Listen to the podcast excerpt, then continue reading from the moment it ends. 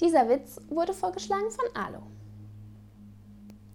Mutter und Vater nehmen ihren sechsjährigen Sohn mit zum Nacktbadestrand. Als der Junge so am Strand umherläuft, bemerkt er, dass viele Frauen größere Brüste haben als seine Mutter.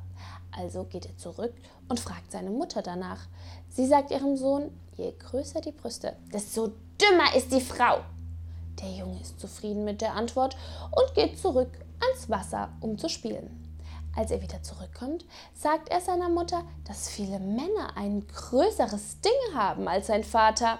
Sie sagt ihrem Sohn, je größer die Dinger, desto blöder sind die Männer. Zufrieden geht der Junge wieder zum Wasser zurück. Kurz danach kommt der Junge wieder zurück und berichtet seiner Mutter, du Mami, Papa spricht gerade mit der dümmsten Frau am Strand. Und je länger er spricht, desto blöder wird er dabei.